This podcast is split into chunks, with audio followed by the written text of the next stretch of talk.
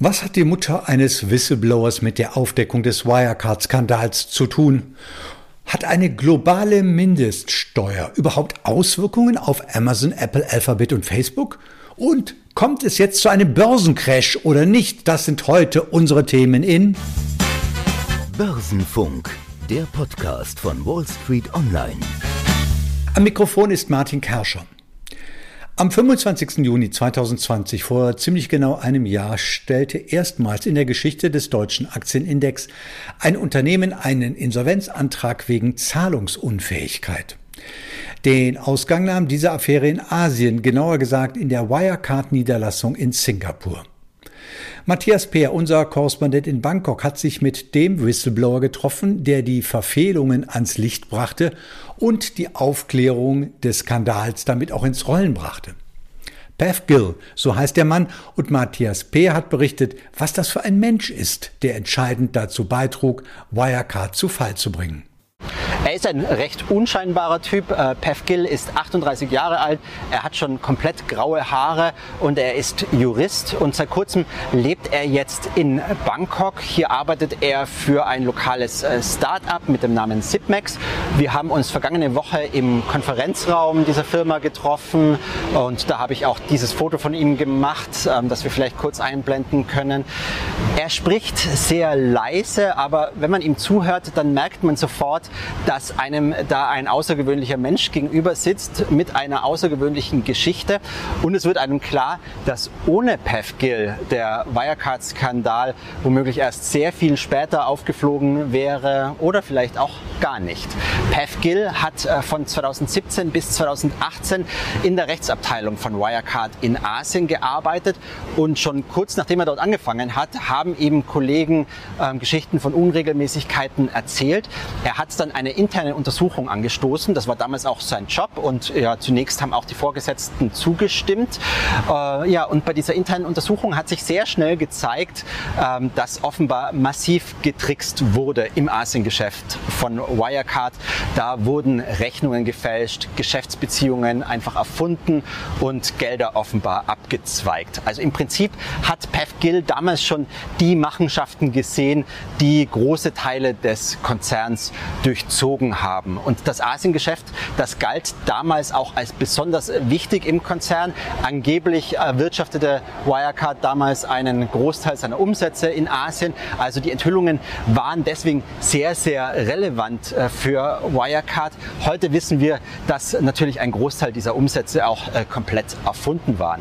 Äh, Pev Gill jedenfalls, der hat seine Enthüllungen genau dokumentiert und ist damit dann auch ähm, zur äh, Konzernzentrale Zentrale äh, in Aschheim bei München gegangen. Also er hat sich virtuell an die gewandt, er hat das alles per E-Mail dorthin geschickt und hat dann aber mitbekommen, dass man dort offenbar komplett abblockt, wie er sich heute erinnert.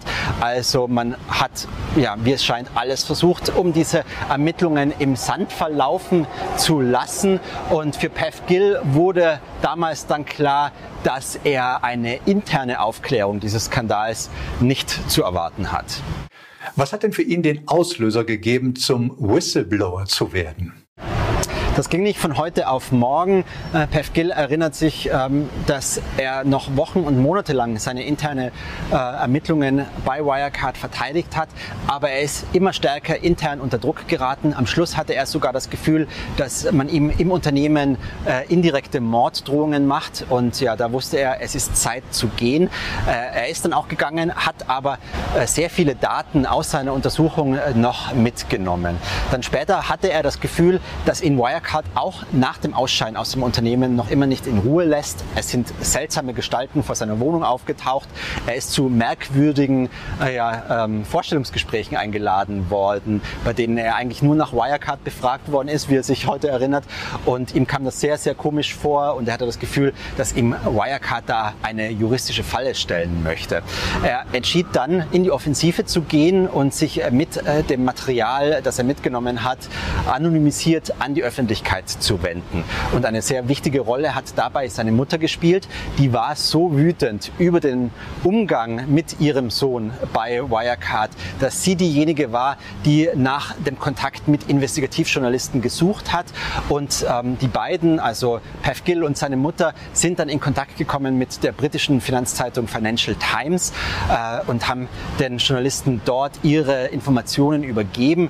Und mit Hilfe der Daten von Pev Gill hat die Financial Times dann Anfang 2019 eine Reihe an Artikeln über die Verfehlungen von Wirecard in Asien veröffentlicht. Und das Ganze hat dann diese Lawine an Enthüllungen in Gang gebracht, äh, ja, die dann Wirecard unter sich begraben hat letztlich. Pev Gill, der blieb lange Zeit ähm, anonym. Er hat sich auch erst kürzlich äh, mit vollem Namen der Öffentlichkeit als äh, Whistleblower präsentiert in einer TV-Dokumentation, die vor ein paar Wochen erstmals ausgestrahlt worden ist. Und ja, für ihn war der Zusammenbruch von Wirecard vor einem Jahr natürlich eine gewisse Genugtuung. Und wenn man sich heute mit ihm trifft, er lebt jetzt zwar in einer anderen Stadt, er hat einen neuen Job, Job und es ist auch schon natürlich sehr viel Zeit vergangen zwischen seiner Anstellung bei Wirecard. Aber man merkt ihm auch heute noch an, wie sehr ihn das Ganze beschäftigt und wie sehr ihn die Erfahrung bei dem früheren DAX-Konzern bis heute prägt. Was ist denn seit dem Kollaps des Konzerns aus dem Firmengeflecht von Wirecard in Asien geworden? Viel ist davon nicht mehr übrig. Die Insolvenzverwalter haben offenbar alles zu Geld gemacht, was sich irgendwie verwerten lässt. Äh, vier Tochtergesellschaften in Thailand, in Malaysia, auf den Philippinen und in Hongkong mit insgesamt 110 Mitarbeitern sind verkauft worden an den Startup-Investor Finch Capital und auch eine frühere Software-Tochter von Wirecard in Indonesien mit 360 Mitarbeitern hat einen neuen Besitzer. Was ist ansonsten noch übrig? Ja, vor allem offene Fragen. In Singapur zum Beispiel, da fehlt noch immer jede Spur von einer der zentralen Figuren, äh, die die Machenschaften in Singapur mutmaßlich gelenkt hat. Und ja, auf den Philippinen, da ist noch immer nicht zweifelsfrei geklärt, ob ein früherer Wirecard-Manager, der ja im Mittelpunkt dieses Firmengeflechts hier in Asien stand, ob der tatsächlich, wie behauptet, im vergangenen Jahr verstorben ist. Also ein Jahr nach dem Kollaps vom Wirecard ist diese Geschichte hier noch nicht zu Ende erzählt. Soweit Matthias Peer über den Whistleblower Path Gill, der entscheidend dazu beitrug, dass die Wirecard-Affäre ans Licht kam. Werbung Wer in Aktien investiert, gewinnt, wenn diese Aktien steigen. Wer allerdings mehr als nur diese Wertsteigerung möchte, der ist mit Zertifikaten und Optionsschein gut beraten.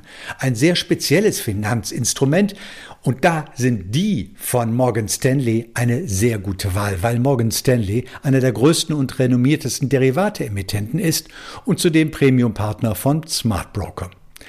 Alle Produkte, also auch die Zertifikate und Optionsscheine von Morgan Stanley, können kostenlos bei Smart Broker gekauft werden für sage und schreibe 0 Euro.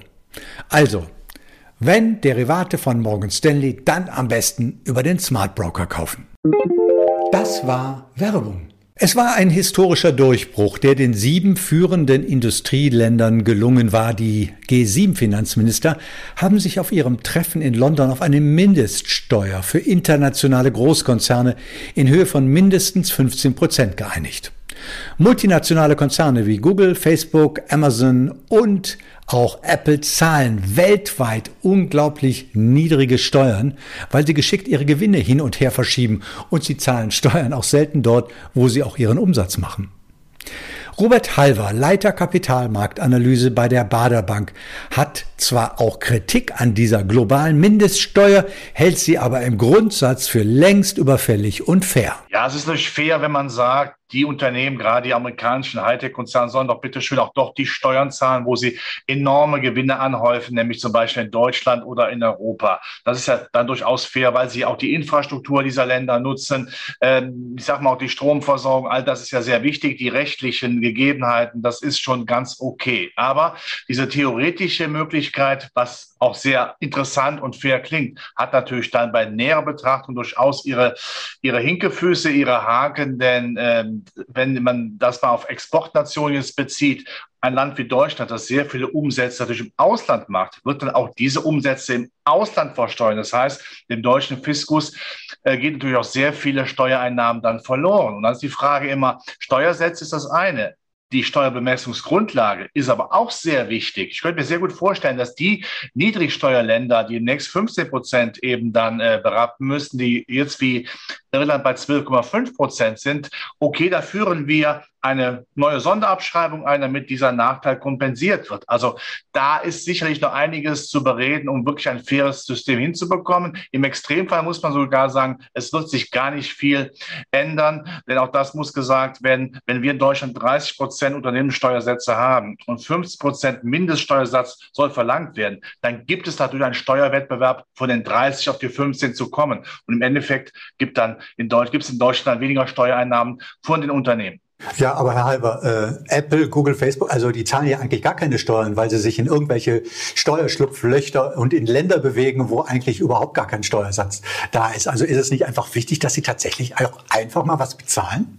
Selbstverständlich, das unterschreibe ich äh, sofort. Da können wir zwei Werbung für machen auf allen deutschen Straßen oder im Internet oder jetzt hier äh, in, äh, einem, in einem Webinar, in einem Zoom-Meeting. Aber man kann nicht nur das sehen, was eben jetzt auch klar ist, dass diese Konzerne da Amazon, Microsoft, wie sie heißen mögen, Alphabet, Facebook dann hier zahlen. Wir zahlen ja auch dann im Ausland unsere Steuern. Das heißt, es geht wieder etwas verloren. Äh, diese Fairness ist sehr schön und ganz klar überzeugend, ist gar keine Frage. Nur wenn man es abklopft, könnte es im Extremfall so sein, dass es gar nicht mehr Unternehmenssteuern für Deutschland gibt. Und damit ist eben auch dann in puncto der Wiederherstellung des Vor-Corona-Zustands nicht viel erwirkt worden.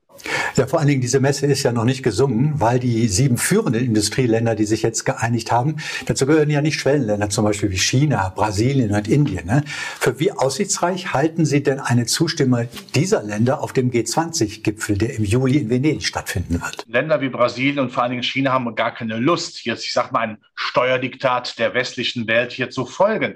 Auch bei China muss man sagen, eine große Exportnation, die wird natürlich auch wissen, naja, wenn man eine Mindeststeuer dann abführen muss, dann äh, wird eben auch in Deutschland, in Europa und gerade Amerika ein Importland natürlich, da werden dann Steuern gezahlt, die bisher in China anfällig wurden, also auch China gestützt haben. Und da wird man sicherlich auch nochmal drüber reden müssen. Also so einfach ist es dann eben auch nicht. Äh, nochmal, man muss immer das Politische oben das Faire von den finanzpolitischen, also von Niederungen der Steuerrechts, äh, Rechtsrechnungslegung auch dann trennen. Und ich könnte mir gut vorstellen, dass da in Venedig, da sind wir ja im Juli dann beim G20-Gipfel, dass dann nochmal nachverhandelt wird. Und dann ist die Frage, ob es dann wirklich so kommt, wie man es im Augenblick auf G7-Ebene hat.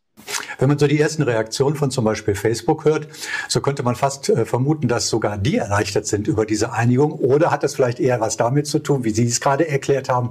Letztendlich wird sich für diese Unternehmen gar nicht so viel verändern. Das ist das eine, dass sich vielleicht gar nicht so viel ändert, aber Facebook und Co. sagen natürlich, na ja, wenn wir eine Mindeststeuer haben, da haben wir ja vielleicht auch den Vorzug, dass eben diese Strafaktion äh, der EU, dass man dann äh, eine Digitalsteuer vielleicht einführen will oder teilweise hat, haben das ja einige Länder wie Österreich und Frankreich schon, dass die hinfällig ist. Denn die Amerikaner sagen sehr klar, wenn wir eine Mindeststeuer machen, dann ist das damit abgesegnet. Da gibt es nicht, bitte nicht noch eine Digitalsteuer für unsere Konzerne aus Amerika, zum Beispiel in Europa. Ansonsten werden wir, man darf es so sagen, sauer und dann wird im Extremfall auch wieder so ein transatlantischer Handelskrieg dann äh, toben. Und ich kann mir nicht vorstellen, dass dann Europa weiterhin äh, die Europafahne aufrechterhält. Dann wird man einknicken, denn das möchte man eben nicht. Also Facebook kann sagen, also keine Bestrafungsaktion mehr. Wir haben klare Verhältnisse und im Grunde genommen so viel Steuern zahlen zahlen wir dann, dann äh, auch gar nicht äh, mehr. Wir zahlen zwar Steuern, aber dafür zahlen wir dann eben in Amerika nicht mehr die Steuern. Es gibt ja schon die abenteuerlichsten Rechnungen, mit welchen Mehreinnahmen die Europäische Union rechnen kann mit dieser Mindeststeuer. Mit welchen Mehreinnahmen rechnen Sie denn oder mit gar keinen Mehreinnahmen? Das sind, das sind äh, wie Lottozahlen vom kommenden Samstag aufgrund der Bemessungsgrundlage. Was gibt es an Sonderabschreibungen wie einigt man sich, da werden 200 Milliarden für die gesamte Welt äh, kolportiert, da gibt es auch 100 Milliarden für die gesamte Welt. Für Europa spricht man von 50, für, Europa, für Deutschland von 4 Milliarden Euro. Und jetzt unter uns, 4 Milliarden ist Geld, keine Frage. Aber angesichts der großen Herausforderungen, die ja Deutschland auch hat und Europa in puncto Digitalisierung und Standortsicherheit und Wettbewerbsfähigkeit, ist das nur ein Tropfen auf den heißen Stein. Um es zusammenzufassen, wenn man es hinbekommen würde, wirklich weltweit 15 Prozent Mindeststeuersatz zu haben und diese Bemessungsgrundlagen nicht zu verändern, dann wäre es eine faire Angelegenheit. Aber solange Steuerrechnungslegung eine hoheitliche Sache eines Landes ist, wird man sehen, der Teufel steckt im Detail und der Teufel ist sehr böse.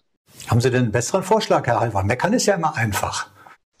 Ja, naja, das können Sie ja gerne sagen. Ich meckere ja klar. Ich möchte eben nur abklopfen, dass es sehr schwierig ist, das hinzubekommen. Wenn wir schon in Europa Länder wie Irland haben oder die Niederlande oder Luxemburg, die ja schon Steuerparadiese sind, dann ist es ja unheimlich schwierig, andere Länder wie China oder Amerika damit einzufangen.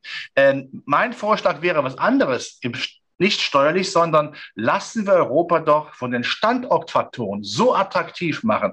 Digitalisierung, Straßen, Schienen, Bildung, Bürokratieabbau, dass man sagt, Steuern ist ein wichtiges Thema für eine Standortwahl. Aber wenn der Rest stimmt, zum Beispiel auch günstige Stromkosten, gehen wir trotzdem gerne nach Deutschland, nach Europa. Das wäre dann, glaube ich, der beste Weg. Soweit Robert Halver von der Baderbank zur globalen Mindeststeuer für multinationale Konzerne unser nächstes Thema. Zu den Top-Themen in den Diskussionsforen auf wallstreetonline.de gehört immer wieder die Frage, gibt es nun einen Crash an den Börsen und wenn ja, wann? Und wer ist da ein kompetenter Ansprechpartner in dieser Frage? Ein Crash-Prophet natürlich.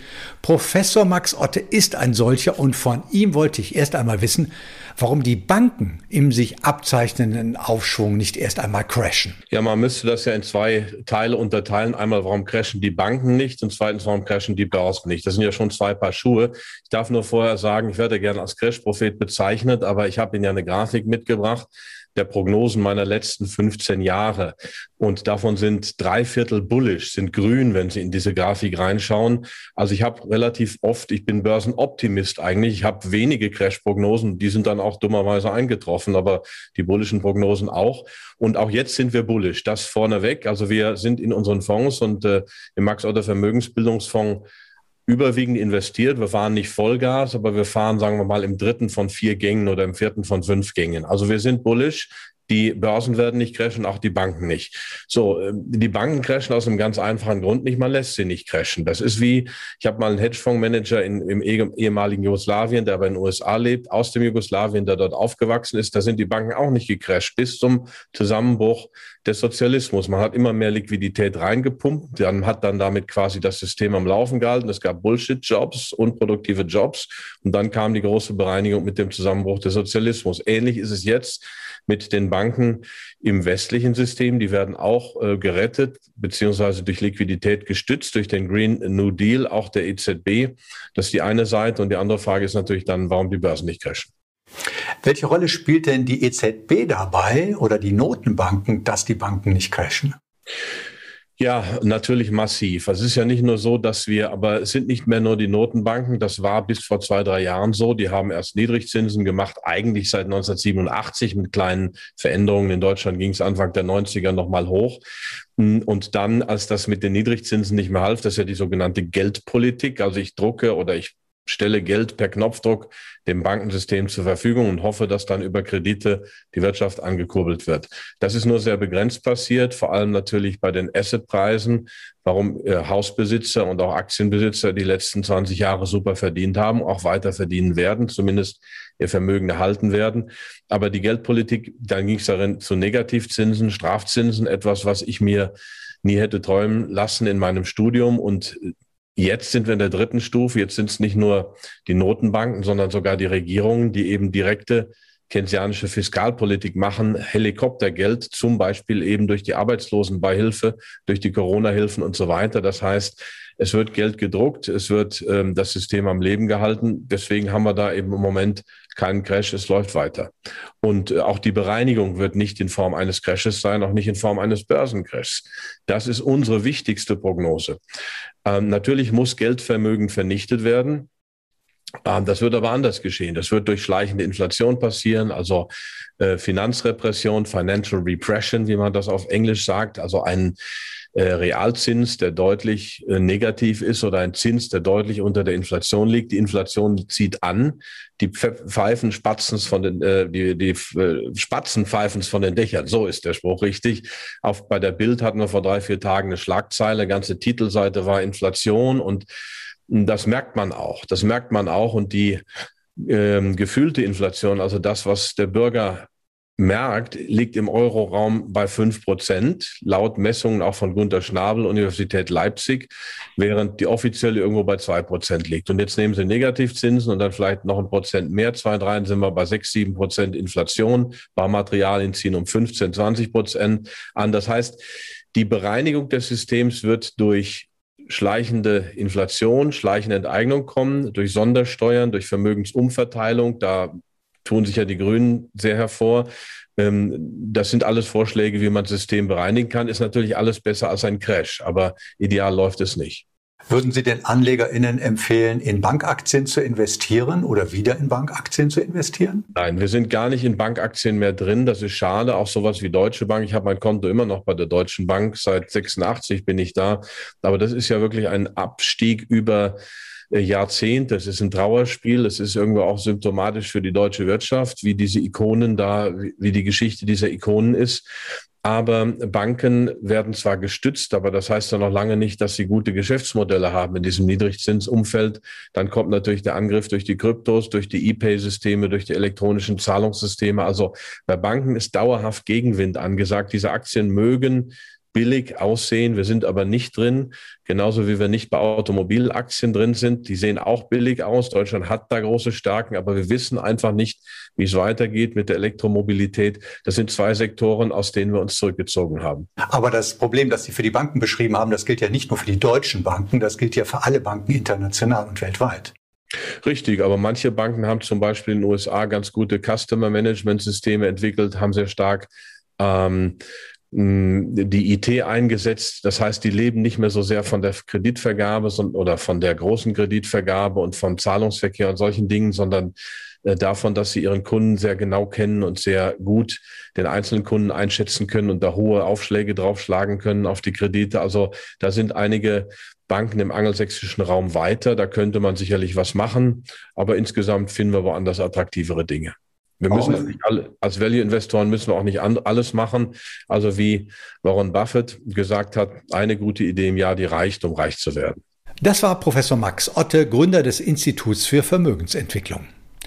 Soweit diese Episode von Börsenfunk. Nächste Woche geht es an dieser Stelle um das sogenannte Impact Investing und das Thema, wie sich finanzielle und soziale Rendite miteinander verbinden lassen. Zu Gast bei Beate Hoffbauer ist dann Edda Schröder, die Geschäftsführerin von Invest Invisions in Frankfurt. Anhören lohnt sich wirklich. Ein spannendes Thema. Und wem das zu lange dauert, auf Wall Street Online gibt es täglich neue spannende Interviews zum Börsengeschehen. Das war Börsenfunk, der Podcast von Wall Street Online.